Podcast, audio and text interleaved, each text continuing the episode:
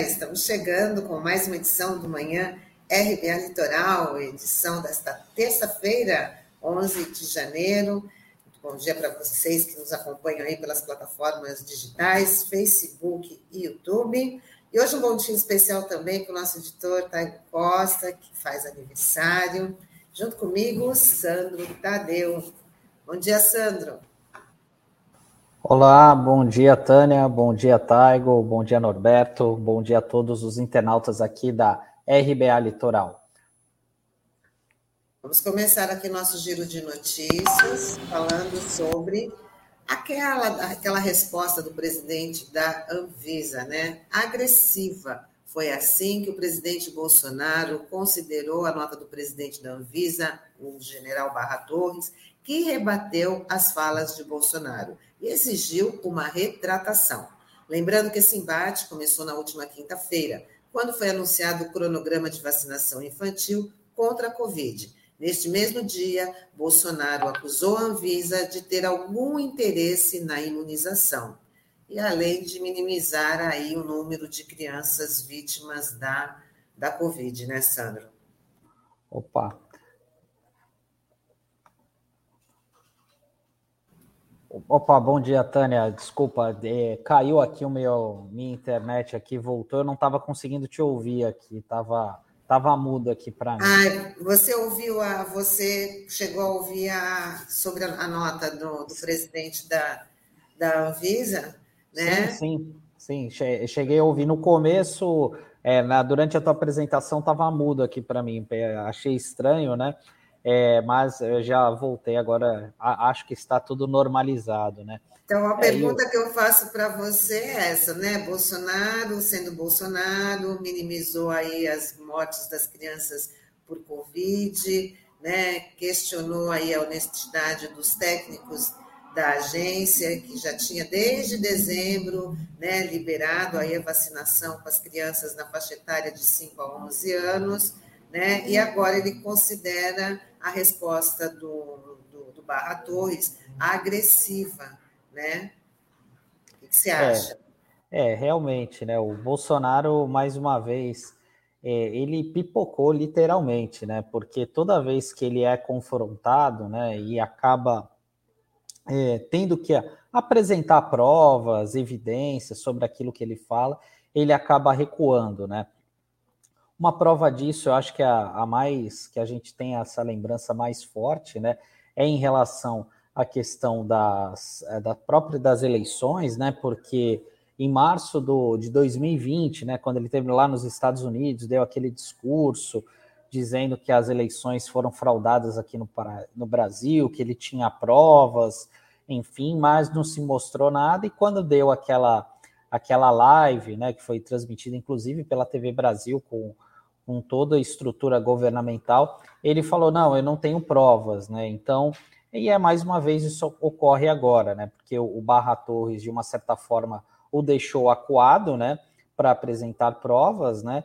E agora ele não tem o que falar, né? Então ele tem que ficar quieto mesmo, né? E sobre essa questão é, das vacinas, né? Enfim, mais uma vez ele volta a minimizar, ele segue essa cartilha que a gente não sabe da onde que vem, né? Que você tem que é, é, rejeitar essa ideia das vacinas é, de adultos, de crianças, né?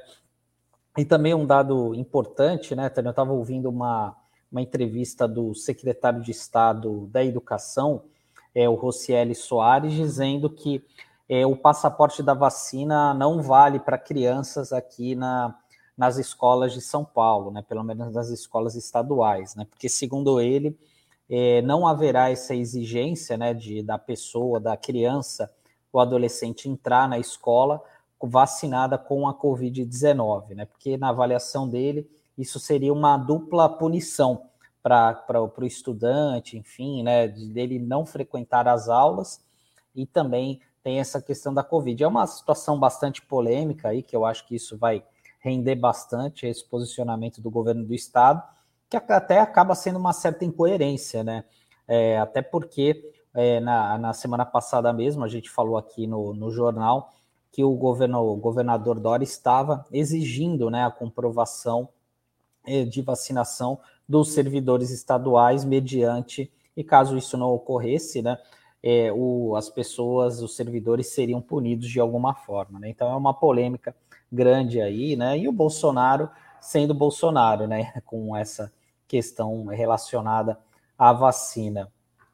Então chama atenção novamente essa fala dele que, né, que foi na foi para a Jovem Pan, né, uma rádio que ele tem bastante afinidade, tem muita liberdade ali para para falar o que pensa e sem muitas vezes ser confronta, confrontado, né, diante de algumas situações que a sociedade percebe em seu dia a dia, né?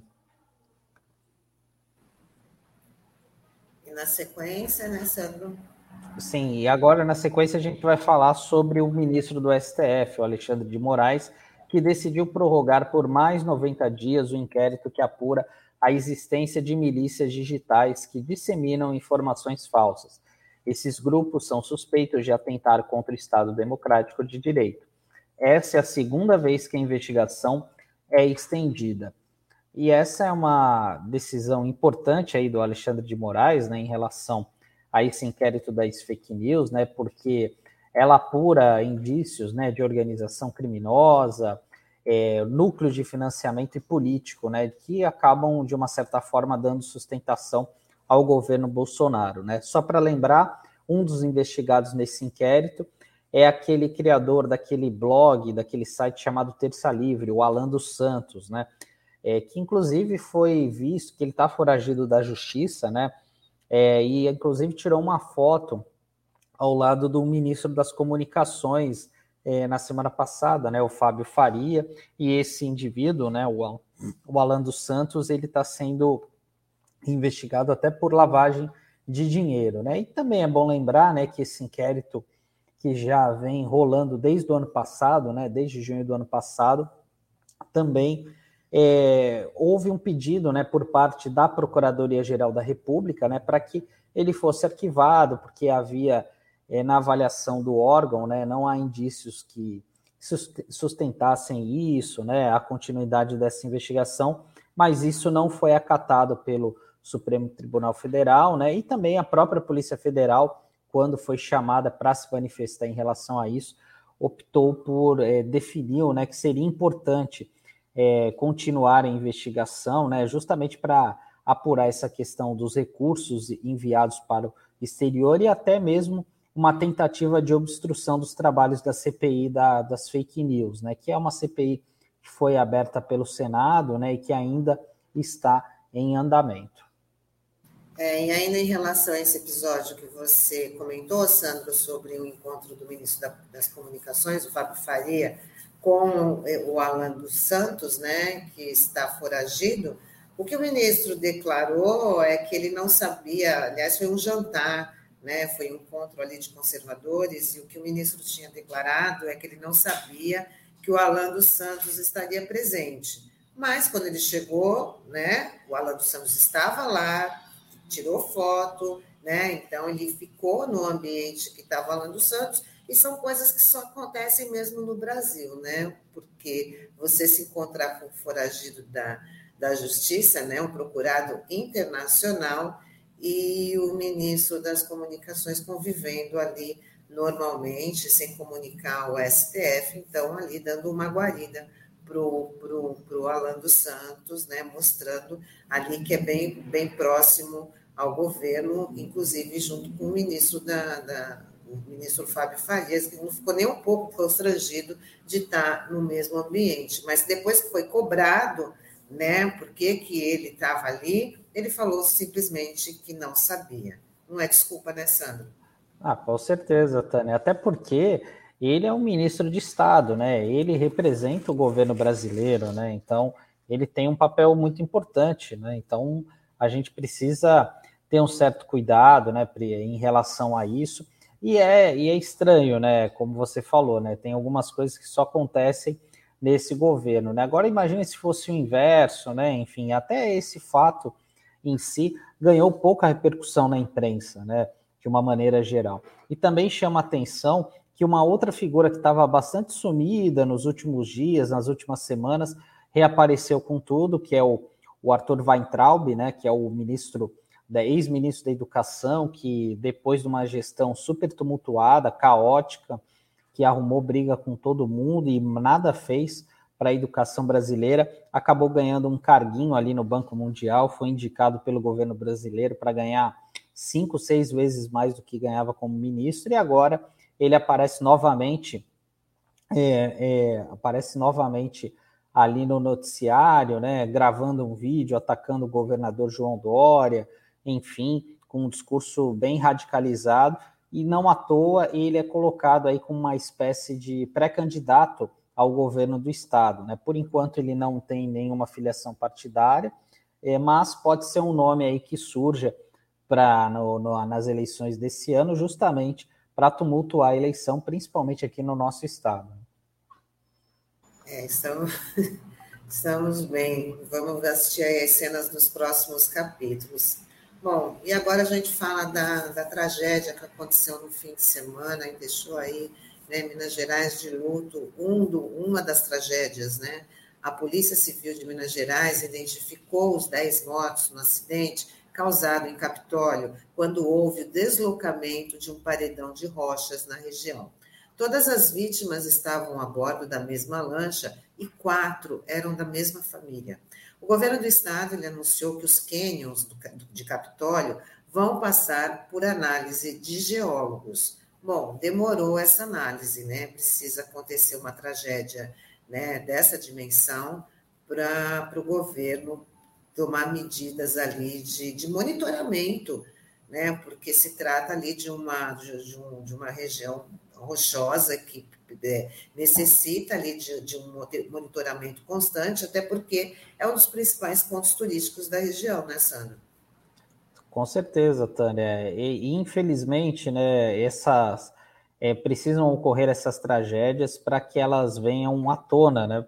É, essa preocupação com o poder público, né? A gente lembra, infelizmente, também o que ocorreu em Minas Gerais, né, com o rompimento daquelas barragens é, de Mariana, de Brumadinho, é, onde a gente verificou que existe um órgão, um departamento é, nacional para monitorar essa questão das barragens, né? Mas existe uma equipe muito pequena de profissionais é, para analisar, porque nós temos é, é, essas barragens de grande porte, de pequeno porte, médio porte, e, e você não tem uma estrutura adequada para isso, é, não tem equipes suficientes, investimento por parte do governo do, do governo federal, e a mesma coisa é, ocorre também com os, com os, governos estaduais e governos municipais, né? Até porque esse é um tipo de investimento que não aparece, né? Ao contrário de quando você cria um hospital, constrói um hospital, uma escola,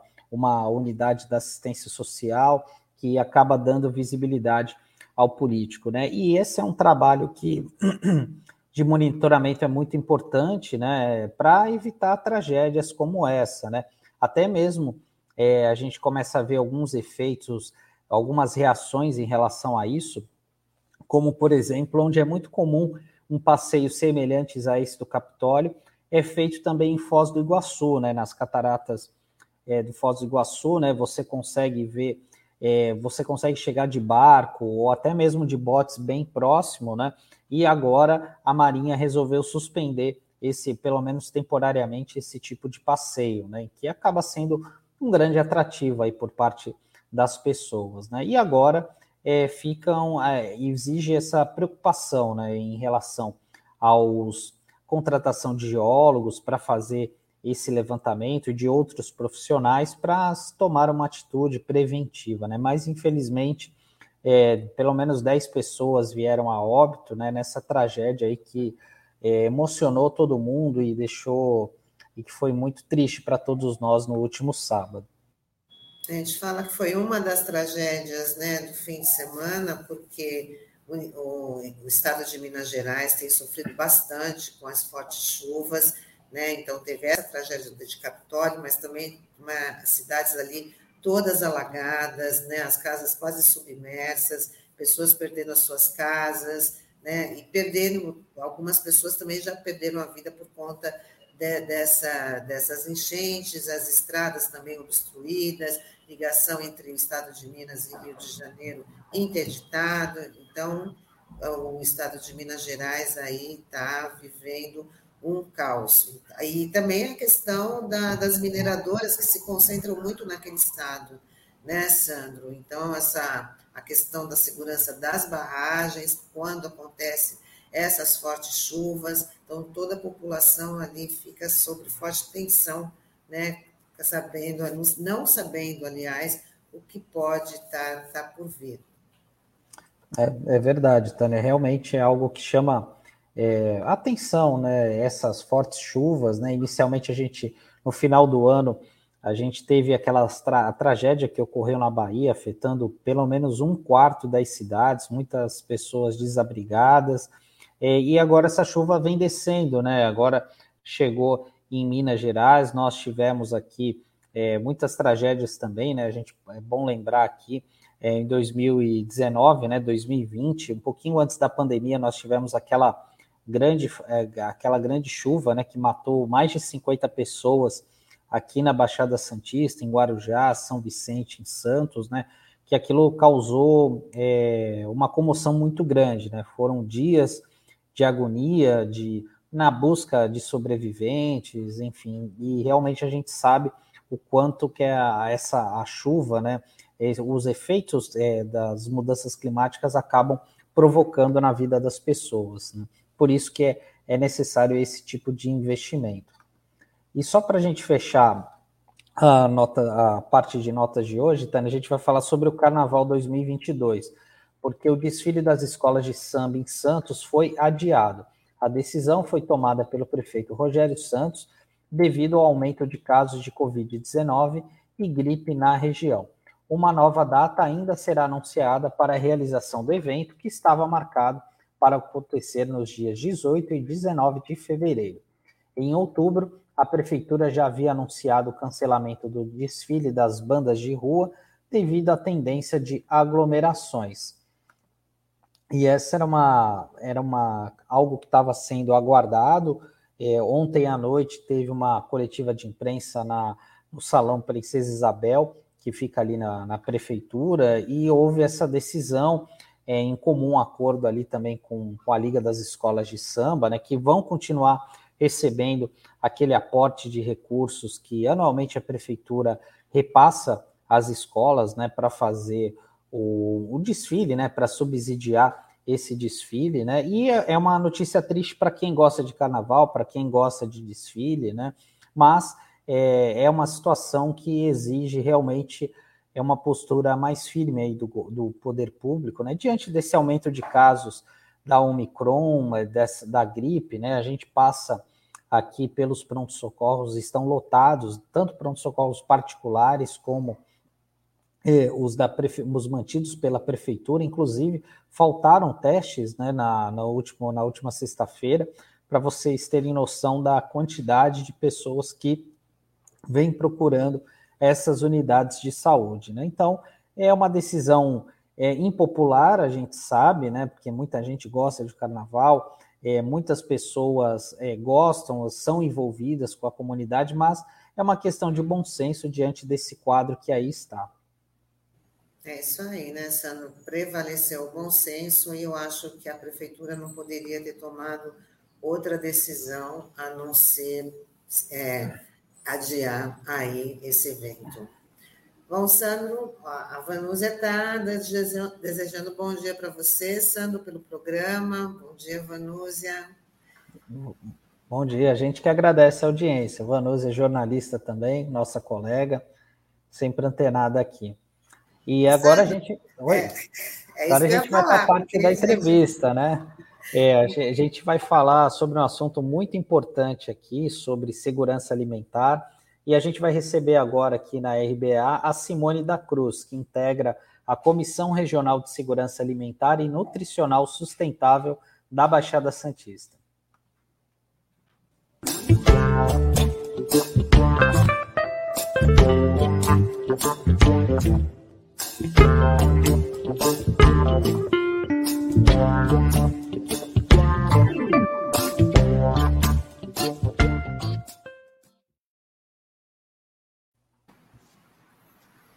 Olá, Simone está congelada?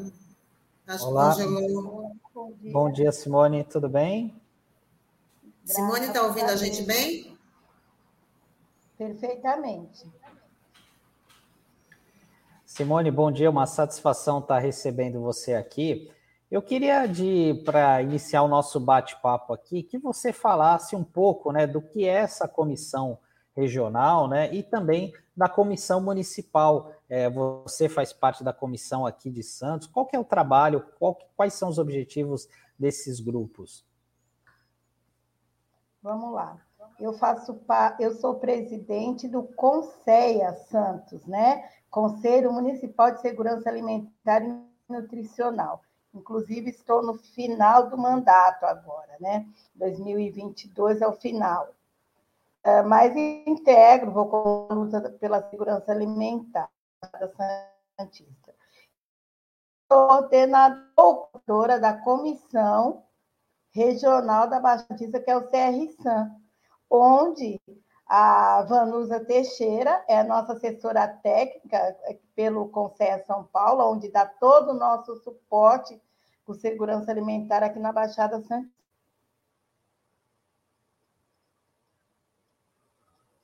É, Simone. Conseguiu.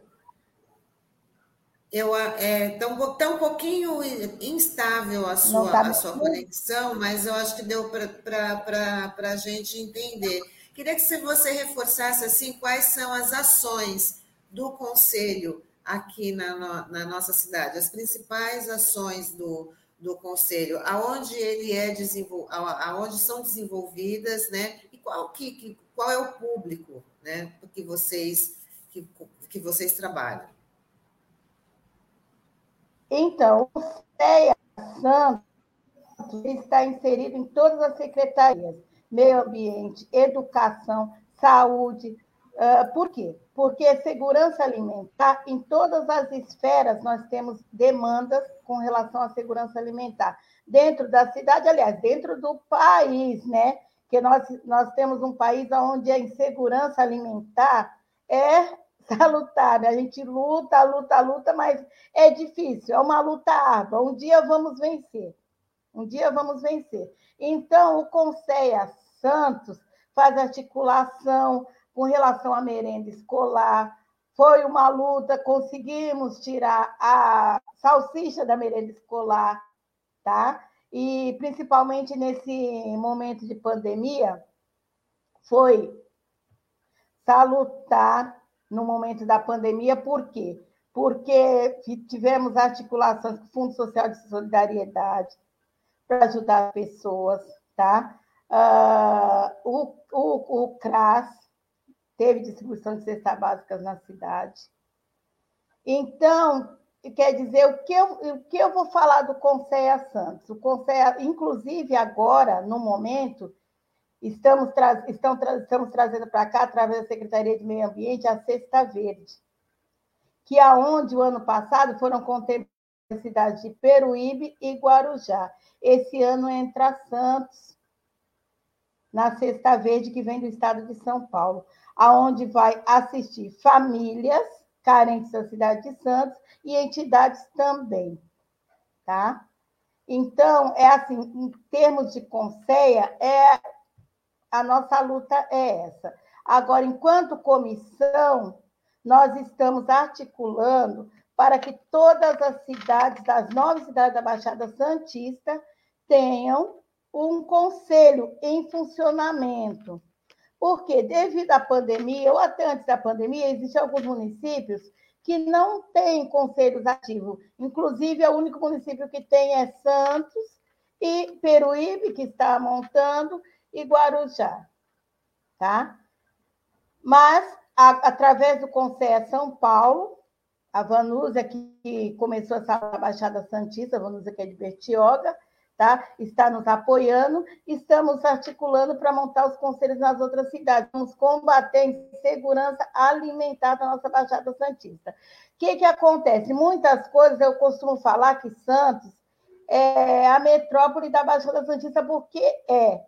né? Porque todas as cidades geralmente tem alguém que trabalha em Santos, geralmente tem alguém que vem ao médico aqui em Santos.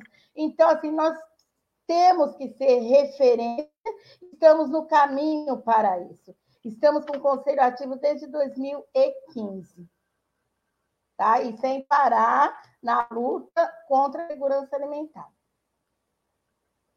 Simone, é, você falou dessa, desse trabalho do Conceia, né, que me surpreendeu bastante esse fato que você falou que só apenas três cidades aqui da Baixada têm o Conceia devidamente em funcionamento, né? Isso chama bastante atenção, até pelo contexto atual que a gente está, né, de, de, crise provocada é, pela Covid-19, né? E eu queria saber de você sobre essa questão da merenda, né? Porque é algo que você falou muito bem, né? Essa questão da salsicha e tal. E esse vira e mexe é um problema que muitas vezes acaba preocupando os pais, é, enfim, que é aquela coisa ah, que a criança ela vai para a escola para se alimentar.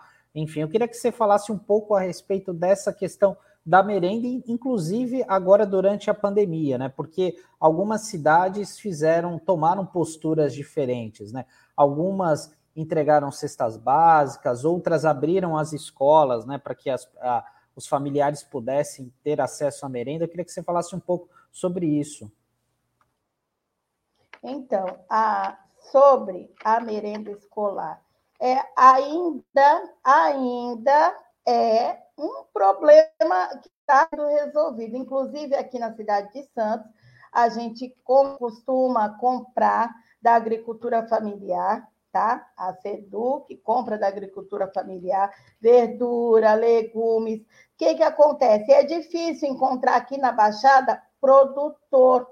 Tem alguns que tem alguma coisa, mas não tem quantidade. Então, essa é a luta para inserir a comida saudável dentro da nossa merenda escolar. Eles não têm quantidade, outros não têm a documentação necessária para vir do governo para cá, porque precisa de licitações, entendeu?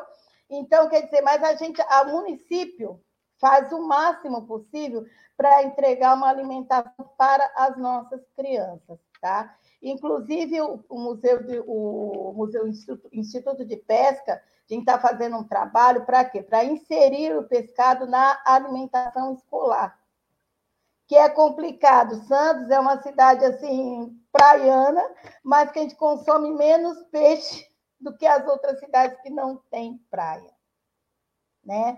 Então, quer dizer, aí por que todo o trabalho para inserir o pescado por causa da espinha? Então, eles fazem, eles estão fazendo salgadinhos processados, ainda estão em estudo, mas assim, está perto, tá? Está perto de ser viabilizada essa alimentação toda voltada para os, com o pecado para as nossas crianças. E agora, no ano 2020, 2021, onde as aulas ficam né, impedidas, assim, for, foram em casa, a prefeitura distribuiu kits de alimentação para as famílias, ninguém ficou para trás, tá? Inclusive contendo ovo, banana, fora o básico, né, que é o arroz e o feijão. E porque tem muitas crianças que vão para a escola realmente para se alimentar, né? Porque não tem em casa, não tem. Tem pessoas que não têm de não ter. Inclusive, eu tive que, assim, 2020 eu até adoeci, porque assim, eu entrei de frente, eu entrei de frente nessa luta, vou pedir aqui, vou pedir ali, vamos distribuir cesta básica para o pessoal, eu também tenho uma entidade, eu tenho uma ONG, tá? Onde eu atuo, é é a minha atuação dentro do CONCEP, por conta da minha ONG, e eu estou aí com 200 famílias cadastradas, procuro atender todas, às vezes não dá, às vezes de dois em dois meses, de três em três meses, mas alguma coisa chega e eu consigo atender as minhas famílias carentes. E que eu tenho famílias de Santos, São Vicente, tá? Porque assim é muito próximo, Santos e São Vicente é muito próximo e as demandas são iguais. Ainda mais São Vicente, aqui Santos, o que, que acontece? A gente vem com um governo estruturado são Vicente não, São Vicente vem em processo, Por isso, a questão de não ter um conselho ativo lá dentro. Porque o conselho de alimentação depende do quê? Depende de um governo engajado, disposto a implantar a política pública dentro da cidade. Se, se não é interessante para o governo naquele momento, então não vai existir conselho. Mas aí o que, que acontece? Existe nós, que somos conselheiros, conselheiros estaduais, que nós estamos no Conselho Estadual também, para a gente articular com esses governos, mostrar o que, explicar o porquê, o necessário, né? Porque tem verbas assim, do governo federal que não chegam na cidade. Por quê? Porque não tem uma política pública. Então, não é só o, o, o município que tem que bancar a demanda, o, o, governo federal também. Só que se não tem uma política pública implantada dentro do município, não chega.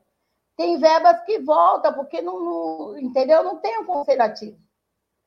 Então, esse que essa que é a demanda, tá? Que a gente tem.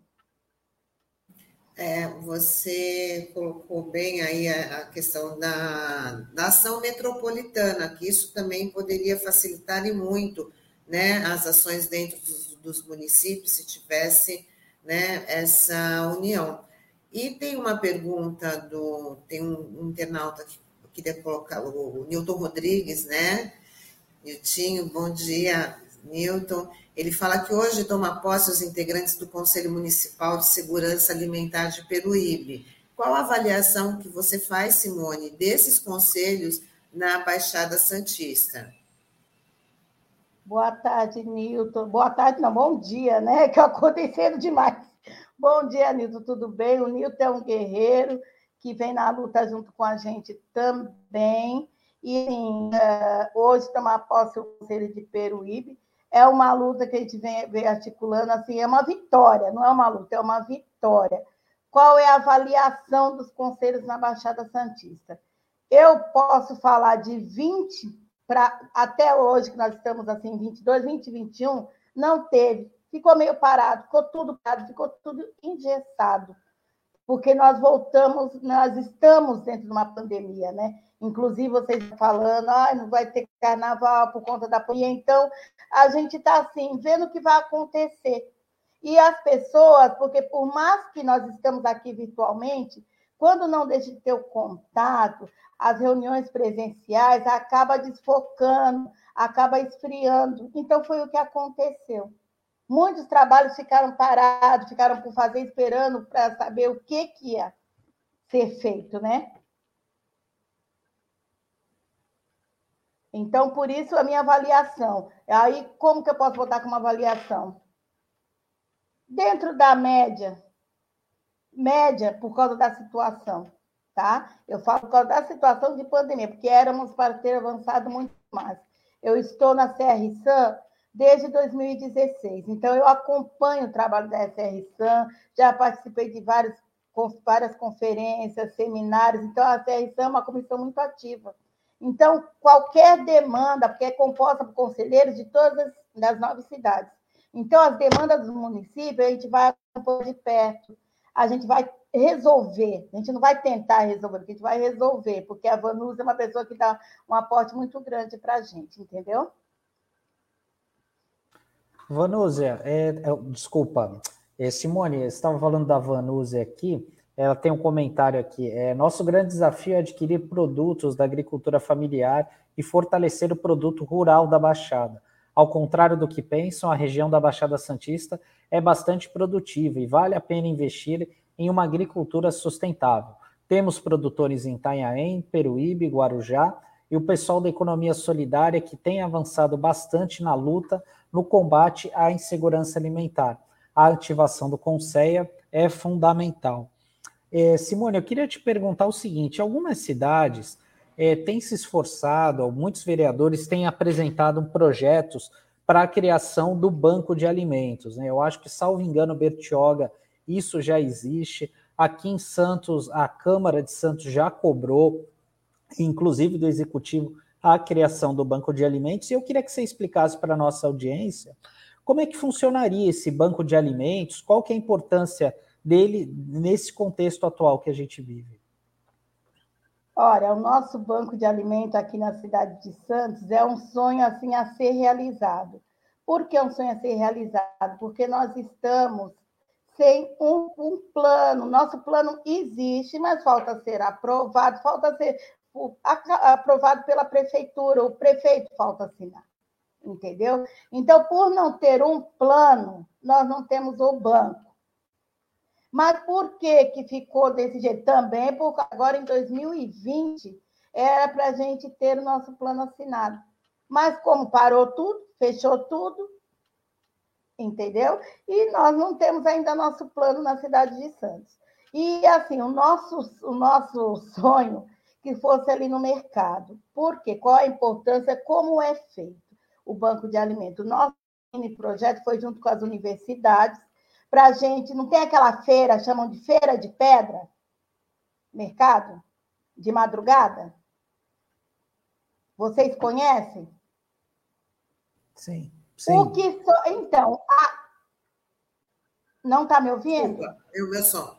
Que fica ali perto do mercado municipal? Isso. Então, aqueles alimentos, assim, a gente conversando com as pessoas que vendem, as coisas que chegam. Então, dali a gente iria conseguir doações para nosso banco de alimento, tá? Inclusive também com os comerciantes locais, para, fazer, para poder o quê? Distribuir para as populações cadastradas no CAD único. É assim que funciona o banco de alimentos, tá? Mas o banco de alimentos está dentro do nosso plano e eu, eu consigo arriscar que até o final de 2023 a gente consegue ter um banco de alimento em funcionamento na cidade de Santos. Consigo arriscar o meu palpite, porque assim falta muito pouco. Tá? Bom, Mais alguma pergunta sobre o banco? Sim, Simone, eu queria, já que você é, é, né, que é a sua área aí, trabalhar com a questão da segurança alimentar, né, eu queria a sua avaliação dos dias de hoje, porque o Brasil está na insegurança alimentar, né? Aumentando aí o número de, de famintos, né? A gente vê, não aqui, a gente não viu a cena que chamou atenção, não foi aqui, mas aqui na nossa região também não deve ser muito diferente a questão das pessoas disputando osso de açougue, pegando comida no lixo. Né? Eu queria, já que você é uma especialista nesse nesse contexto, eu queria que você falasse de ações que poderiam ser aplicadas assim imediatamente com o poder público, para a gente não ter que assistir cenas como essa, porque aqui, aqui na nossa região a gente também vê pessoas pegando comida no lixo, só que elas não têm, não têm essa, é, essa publicidade toda. Então a gente viu lá no, no Pará, no Ceará, né? mas a gente sabe que essa situação é em todo lugar. Então, eu queria que você falasse sobre isso. Olha, sabe o que, que acontece? Infelizmente, eu falo felizmente, né? A gente cai na política pública, porque aonde não tem uma política pública vai acontecer essas coisas mesmo. Embora que, lógico, a pandemia multiplicou e muito, né? A nossa cidade tem política pública? Tem. Só que eu, eu, falei no começo da nossa conversa, a nossa cidade serve as outras cidades. Então, as outras pessoas que precisam também se alimentam daqui. Tem pessoas que vão, elas têm um CAD único, elas se consultam com o endereço daqui e moram nos outros municípios, entendeu? Então, o que, que acontece? É o nosso problema aqui aqui em Santos, o, felizmente, o nosso problema é esse. Agora, o que é necessário para não chegar a isso, já chegou. Já chegou, é, existe. Existe. É, é, às vezes a gente, assim, existe várias, nossa cidade existe várias Santos, né? É a Santos Gonzaga, que embora a Santos Gonzaga já está ali meio que poluída, né? É a Santos Mercado, é a Santos, o Boqueirão, a Santos aqui, estou na, na, Zona Leste, estou aqui no Macuco. Então, quer dizer, você vai pelos cantos, você vê, você vai pelas ruas, você vê. Só que eu acho que que falta mais você a gente fazer é conversar com essas instituições que distribuem comida nas ruas, porque eu também distribuo, que eu também faço esse trabalho, eu faço tudo, viu? Por quê? Porque tem um dia que eles vão, serve todo mundo. 4, 5, 10. E tem um dia que fica ali todo mundo com fome. todo mundo com fome no meio da rua e não tem um para levar uma marmita. Então, o que pode ser feito na nossa cidade? Juntar essas instituições. Espera aí só um pouco. Me tira um pouquinho, tocar a campainha. Estou em casa. Espera um pouquinho, tá? A gente ouviu. Quem está. Quem, tá... Quem aí, trabalha assim, é, tem esse, acontece essa. né, Sandro? Quem é, nunca, faz, né? faz parte, faz parte. Então, às vezes, quando a gente está sozinho em casa, aí toca a campainha, toca o interfone, isso acontece, né? Exatamente. Mas, mas, mas tem... essa é uma pauta muito importante, né, Tânia? Essa questão da, da segurança alimentar e como você falou, né? É, talvez não, não tenha. Aqui, vou... Opa! Vamos, Aí, vamos lá. De, de volta, pode. Pode, pode começar a responder. acontece isso, né? Quem está de, de, internet, quem nunca, né? Passou por isso, então, do cachorro latir, da campainha tocar, de ter que se levantar, né? Então, aí deixa eu te falar para você. Então, o que, que falta para nós? É ter uma conversa melhor com todas as associações, entidades que ajudam, que ajudam as pessoas, que ajudam as pessoas que estão em insegurança alimentar. É isso que você ter um diálogo melhor. Aí você vai falar, mas Simone, essas pessoas não fazem parte do Conceia? Não, essas pessoas, a sociedade civil em si, eu faço parte da sociedade civil, mas acaba sendo minoria dentro do Conceia, porque as pessoas estão interessadas. É bom eu estar falando aqui para as pessoas saberem que tem pessoas mais comuns como eu que participam dessas coisas. Para quê? Para você entender e saber como é que funciona a política pública. Porque não adianta você pegar e criticar o governo e não saber o que está acontecendo, como é que funciona. Certo? Então, é assim, o, o, que eu penso, assim, ah, não, a falha do governo não é falha do governo. A falha somos de todos nós que não nos conversamos, nos articulamos e não sabemos o que está entendendo, o que está acontecendo debaixo do nosso próprio nariz. Sabe, é, é, é, a gente olha para a televisão, os ossos, mas esquece dos ossos que estão aqui na calçada. Daqueles que morrem aqui em totalmente de fome. Na cidade de Santos nós temos isso. Entendeu, uhum. gente? Ah, não, Simone, não, e é importante esse, esse teu lembrete aí, esse teu puxão de orelha, né? Porque eu, durante muito tempo, eu atuei, ajudei ali no Fórum da Cidadania, né? E o Célio Nori sempre cobrava isso, né? Da participação popular da sociedade civil nas decisões, nos conselhos municipais, né? E até que nem você falou aqui, o conselho aqui de Santos ele está devidamente estruturado, né? Já já há alguns anos, né? E eu queria que você falasse assim, que, quais são os objetivos aí do Conceia aqui de Santos, né? Para esse 2022 vocês já fizeram alguma reunião de planejamento? O que está no teu no horizonte de vocês até o final desse ano? É, é, como eu te falei, esse ano eu estou entregando a presidência, tá? Mas assim, o nosso planejamento é ter este plano assinado pelo prefeito. Já tive uma reunião com o secretário, ele já me prometeu que vai sair essa situação e ter o nosso banco de alimento em pleno funcionamento. É como eu te falei, eu arrisquei 23, porque assim, eu não vou estar mais no comando, mas eu sei que quem tomar o meu lugar vai conseguir fazer, entendeu? Porque a nossa, a, dentro da nossa cidade, para atender as famílias do CAD único, é, é fundamental. É fundamental esse banco de alimento. Aí tem pessoas que falam assim: ah, mas deveria ser na zona noroeste. Só que nessa zona centro, insular aqui, também tem pessoas carentes. Então, nós temos que ver também todos os lados da cidade. E um local de fácil acesso, né? Para atender a todos. Então, é isso. O nosso, o nosso principal objetivo é o banco de alimentos, porque as outras, meio ambiente, já vem, meio ambiente, tá?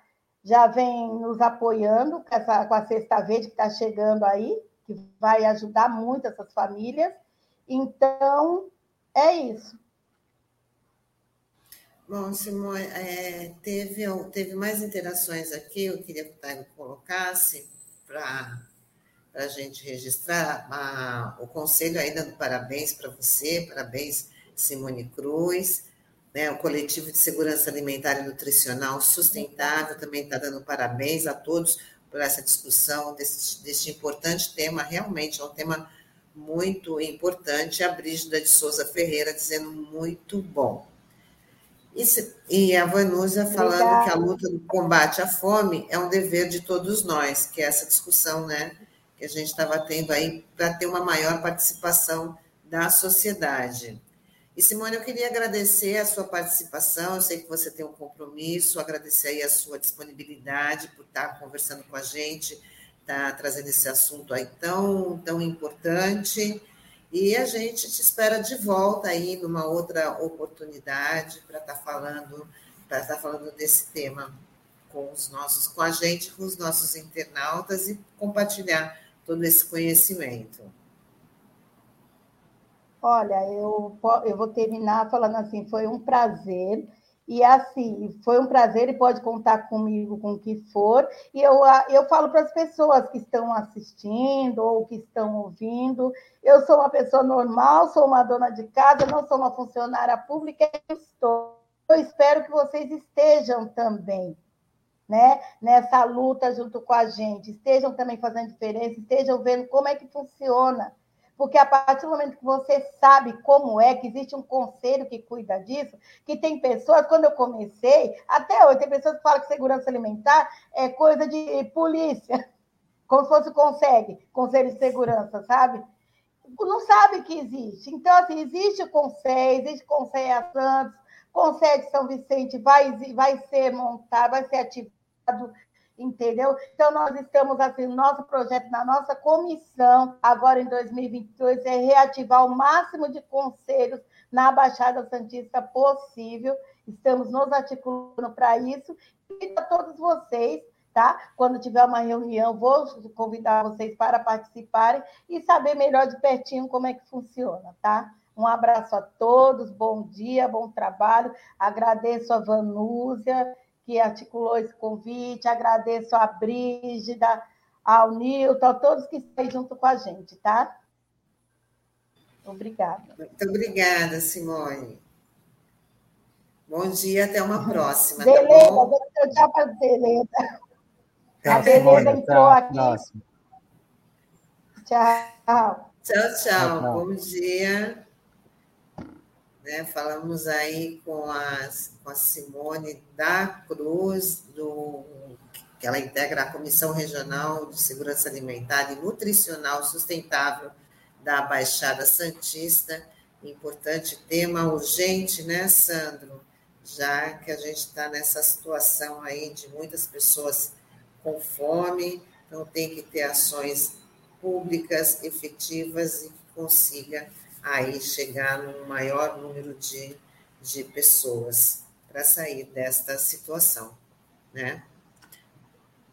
Exatamente, Dani. A gente vai ficar aqui atento a isso, né? Até por conta é, do que a Simone nos informou, informou aqui a nossa audiência, que esse banco de alimentos que é tão importante, essa é uma, uma algo que já vem sendo cobrado há muito tempo, que a gente vai ficar na cobrança aqui do poder público para que isso saia o quanto antes, né, porque realmente a população precisa dessa atenção, dessa política pública muito importante, que infelizmente ainda não está devidamente estruturada aqui na nossa região, né? mas a gente espera que a gente possa avançar e muito aí nos próximos anos. É, a nossa torcida. E a gente se despede por aqui do, da edição de hoje do Manhã RBA Litoral, edição desta terça-feira, 11 de janeiro, aniversário do Taigo, nosso editor. Mais uma vez, parabéns para ele. Muita saúde, muita felicidade. E avisando para os nossos internautas que estaremos de volta amanhã com mais um Manhã RBA Litoral. É tchau, isso tchau. aí, Tânia. Desejar os parabéns para o Taigo, muitas felicidades, paz nesse mais nesse, nesse novo ciclo, né, que se começa agora, né, né, na hora do no início do programa deu probleminha aqui no áudio, não estava ouvindo, mas queria desejar tudo de bom aí para ele, deixar esse registro aí para o Taigo, que sempre nos dá o suporte aqui e puxa a nossa orelha também de vez em quando aqui nas nossas transmissões. Mas é isso, gente. Muito obrigado e até amanhã. Tchau, tchau.